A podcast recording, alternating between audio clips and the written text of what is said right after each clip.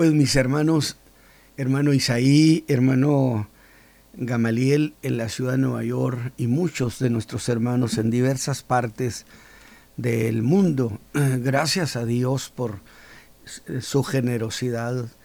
Y esta mañana estamos de nuevo con nuestro corazón puesto en estos temas que hemos estado desarrollando, como lo es la ruta ministerial del Señor Jesús, y que creo que ha resultado muy preciosa, muy satisfactoria.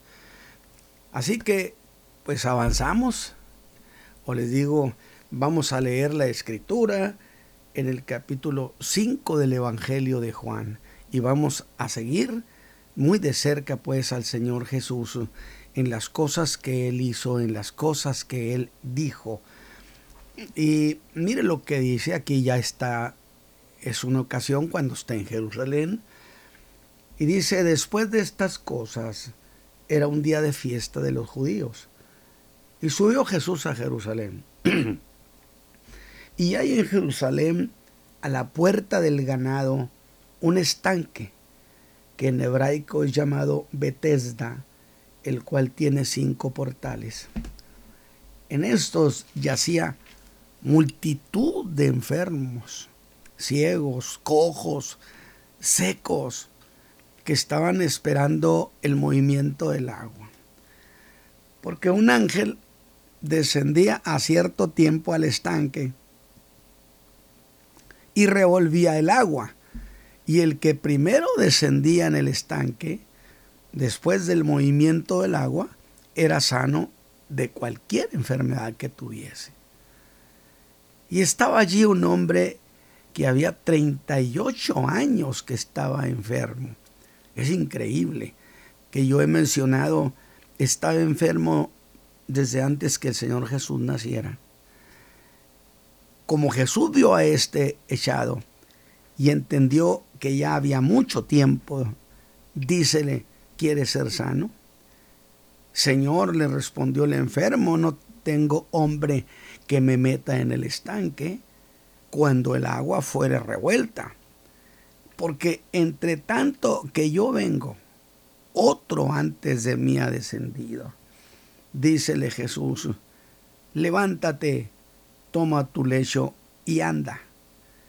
Y luego aquel hombre fue sano y tomó su lecho e íbase. Y era sábado aquel día. Fíjese cómo marca Juan eso. Y era sábado aquel día. Entonces los judíos decían a aquel hombre, aquel que había sido sanado, es sábado, ¿no te es lícito llevar tu lecho? Respondió, el que me sanó él mismo me dijo, toma tu lecho y anda. Preguntáronle entonces, ¿quién es el que te dijo, toma tu lecho y anda? Y el que había sido sanado no sabía quién fuese, porque Jesús se había apartado de la gente que estaba en aquel lugar.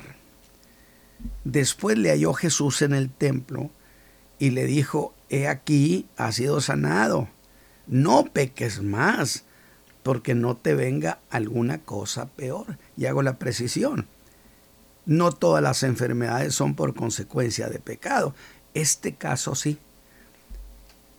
Él se fue y dio aviso a los judíos que Jesús era el que le había sanado. Y por esta causa los judíos perseguían a Jesús y procuraban matarle porque hacía estas cosas, porque las hacía en sábado. Ve usted cómo empieza a manifestarse causa de conflicto contra el Señor. Así que puedo decir que ha sido muy notorio cómo hemos visto que las versiones que de lo que Jesús hacía se iban sumando. Es decir, cualquier cosa que Jesús iba haciendo, iba siendo para la gente una versión que expresaría lo que Jesús podía o lo que Jesús hacía por la gente. Y yo dije que las versiones sobre la persona de Jesús han ido creciendo. Primero se dijo que sanaba. Luego, mis hermanos, que sanaba cualquier enfermedad, porque eso tenía una lógica. Está bien, Él sana, pero sana cualquier enfermedad. Después de eso, eso animó al que era totalmente leproso, porque oyó decir que Jesús podía con cualquier enfermedad, y eso le trajo a él, dije, su primer pasito de fe, que Jesús podía, y Jesús lo sanó, porque él dijo, yo sé que puede, lo que no sé es si quiere. Jesús le dijo, quiero, y respondió para siempre esa pregunta que puede haber en el corazón de muchos. Luego, después de esto, un paralítico que metieron por el techo de la casa donde el Señor Jesús enseñaba, a este le dijo ante la sorpresa de todo mundo, te perdono tus pecados. Bueno, yo no voy a entrar en el mensaje, eso ya prediqué sobre eso, pero ahora que ha hecho eso del perdonar pecados, se ha de decir que no solamente sana, sino que también perdona los pecados. Que esa es una cuestión muy importante a la gente que se acerca para que oremos, para que el Señor Jesús les dé ayuda, les dé salud. No se les olvide que también perdona los pecados porque murió por nuestros pecados y también por nuestras enfermedades. Y si lo de las enfermedades es cierto, también tiene que ser lo de los pecados. Sí, es cierto, pero diríamos, pero este paralítico era un pecador, pero no un gran pecador. ¿Podrá Jesús hacer algo por alguien que sea un gran pecador? Y si lo hizo. Llamó a un publicano llamado Leví y lo hizo apóstol. Acabo de predicar de eso. En una sinagoga sorprendió a los congregantes echando fuera el demonio de un hombre poseído. Y éste quería hablar cosas sobre Jesús y le ordenó que se callara y que se saliera. Y salió.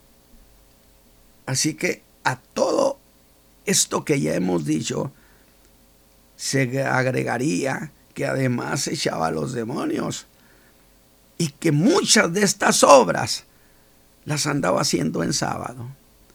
Y empieza a brotar justamente el conflicto por causa del sábado. Porque pareciera cosa común que el Señor buscaba hacer estas cosas en sábado y de alguna manera eso agregarían siempre lo hizo en sábado.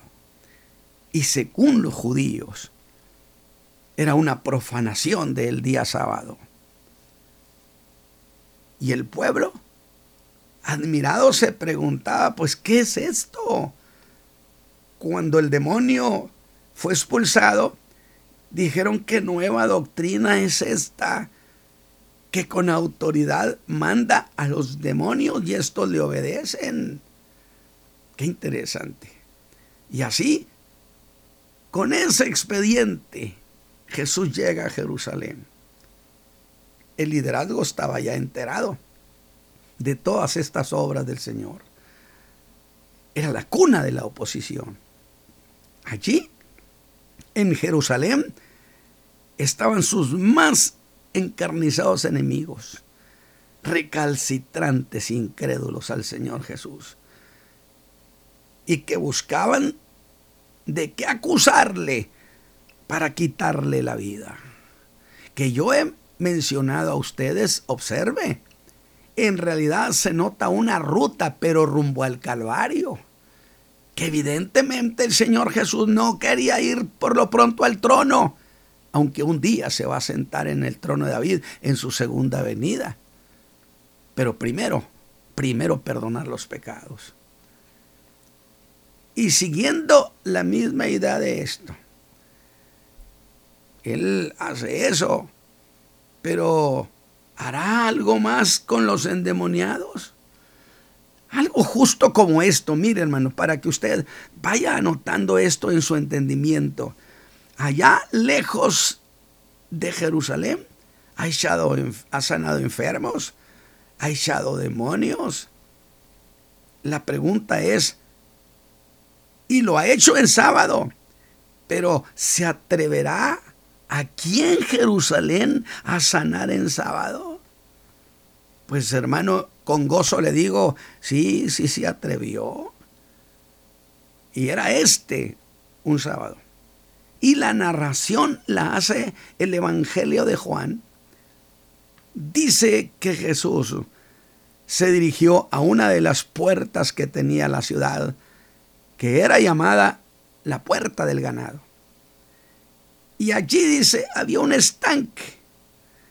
Pero yo quiero puntualizar, un estanque que era el centro de reunión de muchos enfermos, lo acabo de leer, de un numeroso grupo de afligidos sociales. Algo así como una sala de espera. Como dice el verso 3, que en ese estanque yacía multitud de enfermos, muchos, gente que no podía tener una vida normal, porque la enfermedad es un ladrón. Por eso el Señor Jesús también la clavó en la cruz del Calvario. De tal manera que la salvación es un bien de la cruz, la sanidad también. Y si lo uno es cierto, tiene que ser cierto lo otro. Ahora, esta era gente que no podía tener una vida normal. Y le voy a decir de esta manera, es que en realidad están enfermos, muchos, estar enfermos es su ocupación. A eso se han dedicado toda la vida, pobre gente. Muchos de los que me están escuchando esta mañana pueden identificarse y decir, a mí me pasó eso. Pasaban allí gran parte de su vida deseando siempre ser como los demás, ser como los que están sanos, que tienen una vida normal. Y yo digo, sin duda esta condición es la de muchos de nuestros oyentes. Para ustedes el mensaje, porque está escrito precisamente para que produzca resultados en cualquier siglo. Así que han pasado gran parte de su vida padeciendo de hospital en hospital. Esa ha sido la ocupación de su vida, dije. Eso era así para todos los que estaban en aquel estanque. Y de veras no hay duda, mis hermanos, que la enfermedad es un gran ladrón que le quita a las familias, no nomás a la persona enferma, a las familias les quita la tranquilidad, y le destruye la economía. Como aquella mujer de flujo de sangre que había gastado toda su hacienda y destruye el futuro de muchos. Pero cuando el Señor Jesús llega con la gente, eso cambia todas las cosas. Así que veamos más de esta historia. Juan dice que había ciegos, cojos, secos, pero la pregunta sería, ¿pero qué tenía de especial aquel lugar?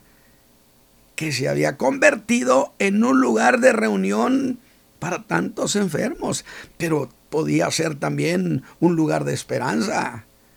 Juan dice en el verso 4 que sí es cierto, que también era un lugar de esperanza, que esperaban el movimiento del agua, movimiento del agua. Sí, la, Biblia Reina Valera y otras Biblias que todavía pueden ser consideradas mm, buenas, la reina, Valera es la reina de las Biblias y realmente es categórica diciendo que un ángel descendía y movía el agua. Es que cada cierto tiempo sucedía algo sobrenatural. Que Biblias modernas ya no mencionan eso. Es que no creen en lo sobrenatural un ángel descendía revolvía el agua. Y el primero que descendía en el estanque quedaba sano de cualquier enfermedad. Mi hermano, así que así tenemos el contexto de esta historia. Y voy a llamar a ese lugar, sí, como el sitio de la esperanza. Pero tenía que llegar primero. Porque el que llegaba primero, después que el ángel hubiera revuelto el agua, salía sano. Dejaba aquel sitio de lamentos y se reintegraba a una vida normal. Y yo digo que cuando alguien era sanado, debió ser allí un momento de gran emoción, de gozo. Sí, para el que llegaba primero, porque él fue sano. Pero para otros, los que no alcanzaban a llegar primero, era un momento de gran frustración. Por eso era un lugar de esperanza y un lugar también de frustración. Porque la sanidad de ese acto sobrenatural era solo para uno. Escúchame bien, solo uno podía ser sanado. Imagínense lo que hemos dicho, que Cristo sanó a una multitud, que ninguno se regresó enfermo. Bueno, es que allí se daba un milagro, sí, pero un milagro al que le voy a llamar de sanidad restringida. Gracias a Dios que el Señor Jesús no está limitado. Y no lo está, ni estuvo en ese tiempo, ni lo está ahora. Entonces, volvamos a esa cuestión. El que llegaba primero, mis hermanos tenían un día de fiesta, un día de gozo, de alegría. Las familias tenían que celebrar eso. El resto, otra vez a esperar. Y precisamente dice Juan que entre esos, que estaría, yo le llamaría, que estaban en lista de espera, estaba uno, un hombre en particular pero a ese voy a llamarlo no solo un enfermo, sino el enfermo que tenía menos posibilidades de ser sanado. Fíjese usted qué detalle que el Señor Jesús llegó para ese hombre que era el de menos posibilidades e hizo posible lo que no podía ser posible. Porque este hombre estaba limitado porque tenía dos problemas insuperables. Uno, porque la enfermedad había aniquilado sus fuerzas. ¿Qué era? No lo sé. La enfermedad había aniquilado sus fuerzas y se movía lento, a paso de caracol, se dice. De tal manera que aunque él se enterara antes que nadie del movimiento del agua, cualquiera lo podía superar porque se movía lento. Imagínese usted cuando ya propiamente se iba a tirar al agua. En ese momento oía que otro entró primero. Ser sanado, nunca. Ninguna esperanza. Hecha pedazos. Y es más, eso es lo que le dijo a Jesús este hombre, que muchas veces había visto el agua que entraba en movimiento.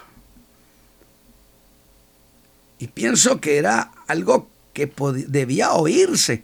Y digo debía oírse porque no nomás verse, porque si era que tenían que verlo, pues pobres de los ciegos nunca se habrían de enterar ni verían necesariamente aquel milagro, aquel movimiento del agua, era algo que se veía y que se oía, y que se oía con toda claridad. De tal manera, muchas veces ese hombre vio que el agua entraba en movimiento. De tal manera que todo mundo buscaba llegar primero. Pero entendiendo que de lo que sucedía, todos se enteraban entonces al mismo tiempo, es indiscutible. Además, este hombre, el problema suyo es que apenas se podía mover lentamente, mientras que los ciegos, pues estarían ciegos, pero se podían mover con fuerza y lo superarían. Los cojos igual. Pero el hombre de esta historia, es decir, había muchos cojos sin duda, sí, pero que tenían cierta fuerza en sus brazos. Este no tenía fuerzas. Y cada oportunidad que llegaba para él era una esperanza y al mismo tiempo una frustración. El otro problema que tenía este hombre fue lo que dijo a Jesús, que además de estar totalmente sin fuerzas, no tenía nadie que lo ayudara, que estaba solo. Y a mí me hace, me hace pensar mucho ese detalle que dijo que no tenía nadie. Eso puede ser la idea de, de, un conflicto bastante grave donde la familia dijo no quiero saber de ti, no queremos saber de ti. Puede ser, estaría yo especulando. Pero él dijo que no tenía nadie y que estaba solo. Así que los años pasaron, muchos sanaron y dejaron ese lugar. Y él, él seguía allí. Esto es muy importante. ¿Cuánta gente, cuánta gente ha sido sanada? Usted ha oído que ha sido cambiada y usted sigue donde mismo. Esta mañana, esta mañana, si usted invoca al Señor Jesús, Él va a operar un cambio. Y eso es lo que quiero señalar. Que el problema de este hombre se trataba de un viejo problema. De un problema añejo como los problemas de muchos que me están escuchando esta mañana, que están sufriendo penas que ya tienen tanto tiempo, que parece que nunca se van a acabar. Las penas, los sufrimientos sin fin, por mil razones, morales, espirituales, físicos. Piense usted, Jesús ha llegado a donde yo estoy, porque por eso estoy predicando el Evangelio, para que esta palabra se convierta a su palabra penas que se las han llevado incluso, que los han llevado al cansancio. La gente, usted lo ve y sus ojos muestran desesperanza, tristeza. Y dicen, nos sentimos muy cansados. Bien dijo Jesús, el que esté cansado, venga a mí que yo lo hago descansar. Y si Jesús lo dijo, es la verdad. De tal manera que creyendo en el nombre de Jesucristo, esa condición va a ser cancelada. Si usted dice, este es mi caso, y yo digo que la espera ha terminado, así que este mensaje, este mensaje entonces es para usted, si tiene esa manera de pensar. Juan dice que ese hombre tenía 38 años enfermo. Piense esto, mi hermano del auditorio estaba enfermo desde antes que Cristo naciera. ¿En verdad la espera había sido larga? Así que Jesús fue a ese hombre, el de menos posibilidades. Quizás sea alguien, usted, que se ve con pocas probabilidades de que su vida cambie o ninguna. Pues se lo vuelvo a decir, este mensaje tómelo como si el Señor Jesús se lo estuviera diciendo a usted. Porque su palabra no cambia, Él no cambia. Y yo soy un ministro de Jesucristo. Es para usted. Pero también quiero precisar algo. ¿Por qué Jesús sanó a ese hombre? Esto es lo que me intriga. Un hombre que al final de todo, cuando el Señor lo sanó, resultó mezquino el hombre seco pero de gratitud, alma de desierto, que no tuvo para el Señor una palabra de gracia, Señor.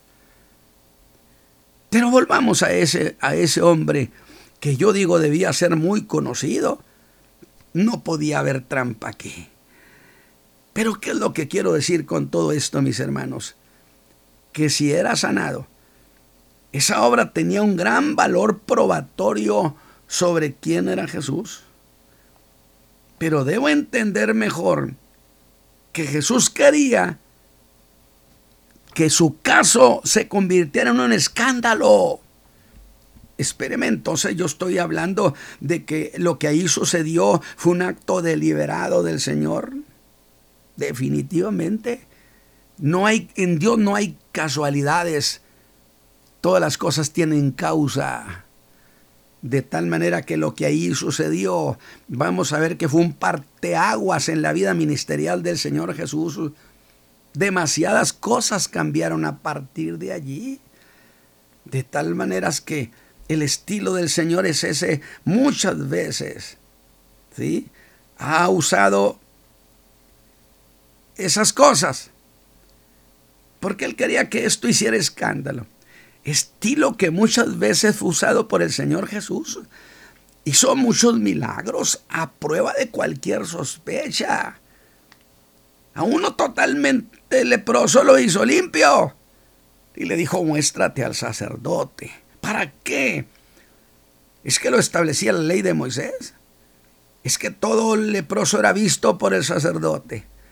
Que daba un dictamen que era inapelable. Pues ahora Jesús que lo ha sanado. Y como los sacerdotes empezaban a mostrarse enemigos de Jesús, incrédulos a Jesús, el Señor le dijo, muéstrate al sacerdote. ¿Para qué? Jesús se lo envió a quienes sabían que era un leproso. Que lo vieran. Porque tenían que aceptar que ahora ese hombre no tenía lepra y que eso era de su mano. Aceptar que Jesús lo había hecho. Razones testimoniales. Estaría obligado a dar testimonio que ese hombre era cierto que estaba sano. En esa línea se mueve esta sanidad de este hombre hacer algo que no pudieran desmentir. Ahora, debo decir que Jesús buscaba en realidad mucho más que eso. Ponga cuidado en esto. ¿Qué cosa buscaba el Señor Jesús? ¿Sabe qué? Se lo voy a decir de esta manera. Quería dar motivo para que lo llevaran a la cruz y no al trono. Quería, buscaba camorra, dijo un predicador viejito, un anciano y lograr nuestra salvación en la cruz. Después vendría al trono. Prefirió la cruz. Y gloria a su nombre por eso, mis hermanos. Porque en el trono se reina, en la cruz se redime. Por eso, sanar a este hombre tenía un gran valor probatorio. Si no fueran sanidades auténticas, en Jerusalén lo hubieran exhibido sin piedad, sin misericordia. Pero Jesús nunca ha fallado a los que en él creen y lo invocan. Así que este hombre, al sanar, tenía un gran valor testimonio. Por cierto, el Señor Jesús ni le dijo siquiera, ni esperó que ese hombre tuviera fe. Simple, de manera soberana, dijo, quiere ser limpio. Ese hombre ya había cargado mucho tiempo esa enfermedad. Y aunque lo había intentado, cuando ante sus ojos estaba el remedio, nunca lo pudo alcanzar. Hay gente que se le escapa siempre, siempre, ya tengo en la mano y no sé qué pasa. Pídale al Señor que deje en sus manos firmes la respuesta, que no se le vaya de las manos, mi hermano que me escucha esta mañana. Dígale al Señor, dígale que este predicador está diciendo eso porque creo, porque soy un ministro de Jesucristo y tengo la facultad en mi espíritu. Pero ese hombre había sido dejado allí deliberadamente por Dios, por causa del Señor Jesús.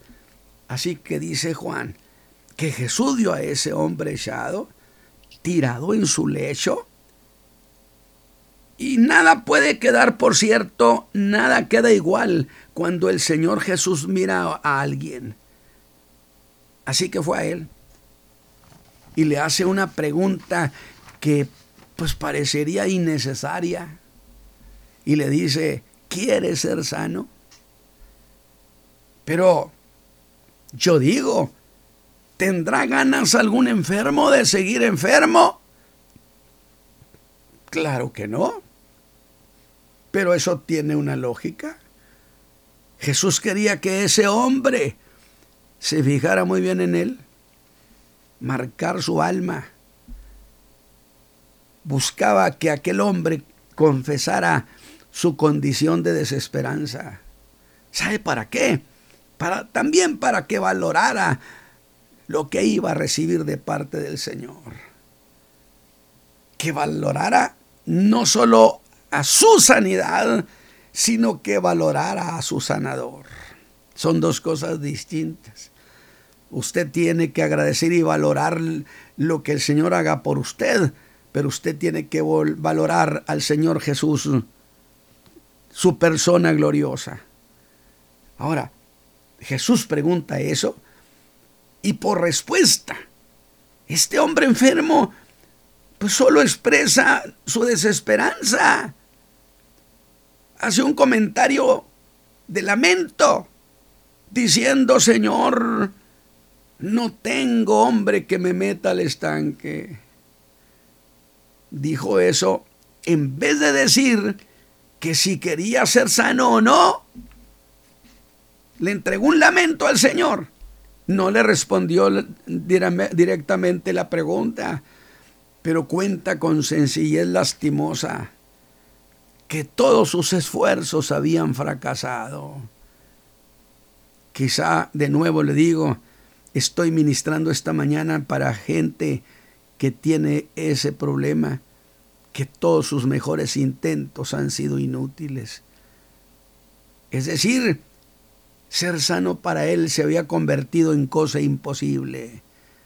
Dijo que lo había intentado hasta donde le había sido posible, pero siempre, siempre alguien llegaba primero. Era decir, he tenido a mi alcance, casi a la vista mi salud, y no he podido poseerla, no he podido tomarla. Es que no hay quien me ayude. Estas palabras de este hombre reflejaban una profunda soledad en su alma. Estaba solo y se sentía solo.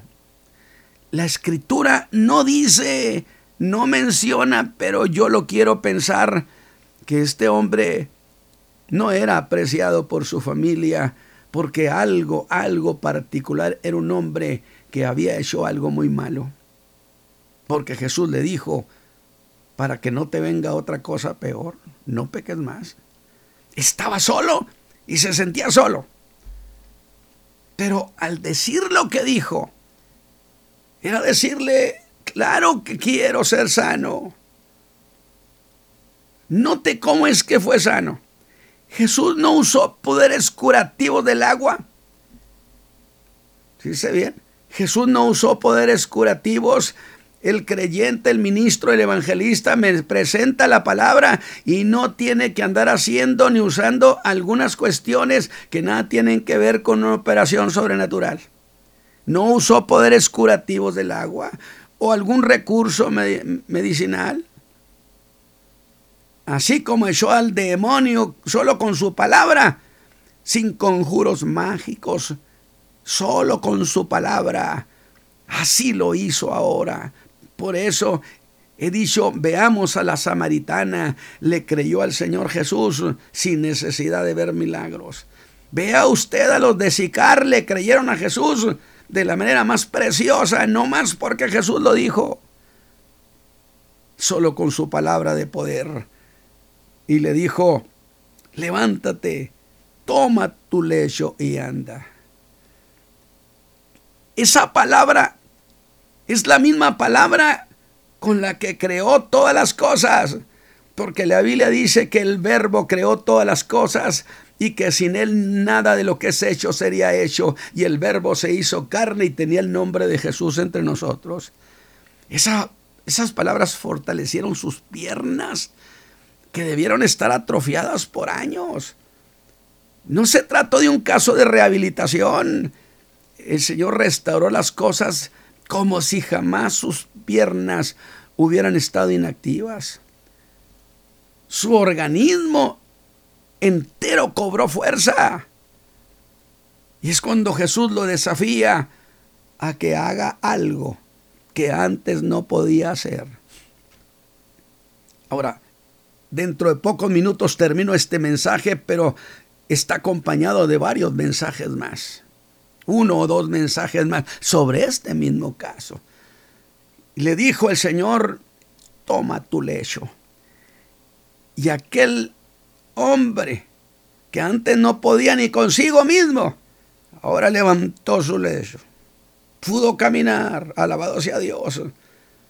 Aquello que acababa de recibir después de 38 años de estar así, no le aprendió a, aquel leproso gritón, hombre. Aquel que el Señor sanó y que iba gritando emocionadizo y que le hizo una gran publicidad a Cristo.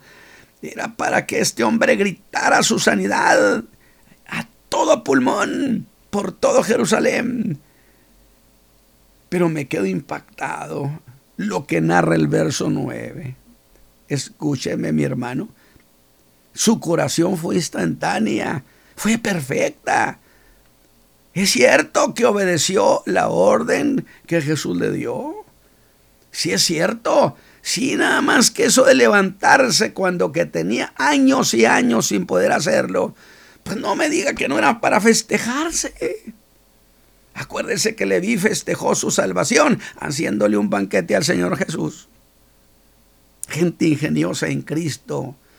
Pero la narración del verso 9 es seca el hombre es frío, como se dice, sin alma. Y luego aquel hombre dice, fue sano, tomó su lecho y se fue así, sin pena ni gloria. Y yo tengo que decirle desde aquí, ¿cómo que así nomás? Y no me aguanto, eres un hombre sin emociones, seco de tu alma, sin gratitud que yo decía, y lo digo, aquí debía preguntarle al Señor Jesús, ¿para qué sanabas a, este mezquino de corazón que ni las gracias te dio? Habiendo sin duda mejores almas aquí entre tanto enfermo. El Señor Jesús diría, es que a este es al que quiero. O debo decir, el hombre sin gratitud, el hombre de alma seca. ¿Verdad que hay gente, mucha gente que ha recibido ayuda del Señor allí en las iglesias, han orado por ellos. El Señor ha intervenido, sea el padre, sea la madre, sea el pariente, sea el hijo, y nunca jamás se acuerdan de darle gracias al Señor Jesús, de ir al altar y postrarse y decirle, Señor, qué bueno eres conmigo. Este no, este solo se levantó, tomó su lecho y se fue. Y yo digo, por lo menos dile gracias, hombre. Alabado sea Dios. Entonces veamos, aquella sanidad tenía un propósito. Esta es la razón de presentar este mensaje. Acepto que se haya ido sin decirle gracias, Señor, porque era un egoísta. Pero además se fue sin mostrar gozo. Yo estoy de acuerdo que no le dio las gracias, pero váyase contento. Vuelvo a decir qué distinto fue aquel leproso que se fue gritando, soy limpio, soy limpio, soy limpio, Jesús me hizo limpio. Lo que Cristo hace con nosotros es para decirle a medio mundo. Y otra vez, fíjese bien, otra vez miró a todos lados, miro a la gente lo miro a él, volteo para todos lados y me quejo. Y vuelvo a decir, se fue solo así. Tomó su lecho y se fue. Y aún más ni siquiera preguntó, mire hermano, hay gente que no tiene interés. Ni siquiera preguntó a Jesús cómo se llamaba. Ni siquiera preguntó a su benefactor cómo se llamaba, pues para saber a quién agradecerle. ¿Cómo se excusan algunos diciendo, no, no, no, es que yo así soy de reseco. Con el Señor Jesús no sea usted así, porque Él se entregó con todo el corazón, con todo el alma. Y yo le diría de nuevo al Señor, ¿para qué sanabas a este malagradecido? Pero en cambio ese hombre seco de gratitud, el Señor quería que se convirtiera en el motivo del escándalo. Escúcheme bien, Jesús quería ir a la cruz y necesitaba empezar con un escándalo. Y nadie mejor que este mezquino. Y pienso, luego, ¿era eso lo que Jesús quería? ¿Y qué de los judíos? Otros igual, igual que ese hombre, insensibles, Oiga, no, no, no admiraron el milagro que Jesús había hecho en el hombre, sino solamente dijeron, pero es sábado, santo Dios, hombre. Le reprocharon, no es lícito hacer eso. Y ese hombre se defendió diciendo, bueno, el que me sanó, él mismo me dijo que lo hiciera. ¿Y quién es el que te sanó? Y el que había sido sanado, hermano, escúcheme bien, contestó, no, no sé. Debieron decirle inútil, ni para eso sirves. ¿No sabías quién te sanó?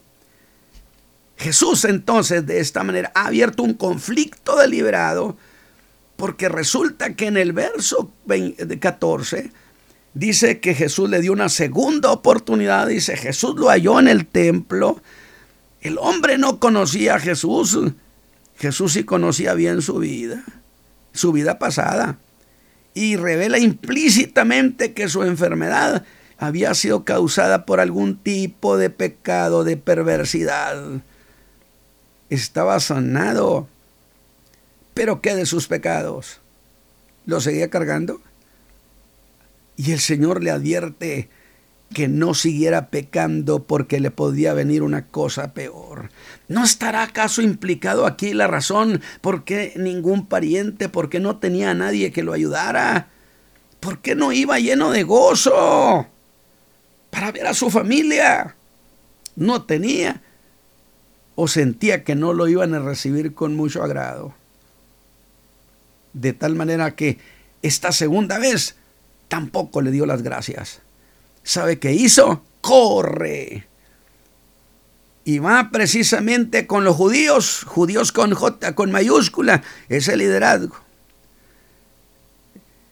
De tal manera que ahora corre con ellos y va y da aviso. Se llama Jesús. Dice, por esta causa los judíos, y aquí se abre el problema, perseguían a Jesús y procuraban matarle. Y entonces yo tengo que hacer énfasis. No hay duda. Jesús quería ir a la cruz y estaba buscando motivo. Por eso yo decía en un mensaje que quizá usted se acuerde que Juan abrió conflicto cuando que ni le estaban diciendo nada y les dijo generación de víboras a escribas y fariseos, a gente que tenía influencia y poder, que yo le dije, Juan, eso no es muy inteligente, has abierto conflicto. Y resulta que yo esperaría que el Señor Jesús subsanara eso.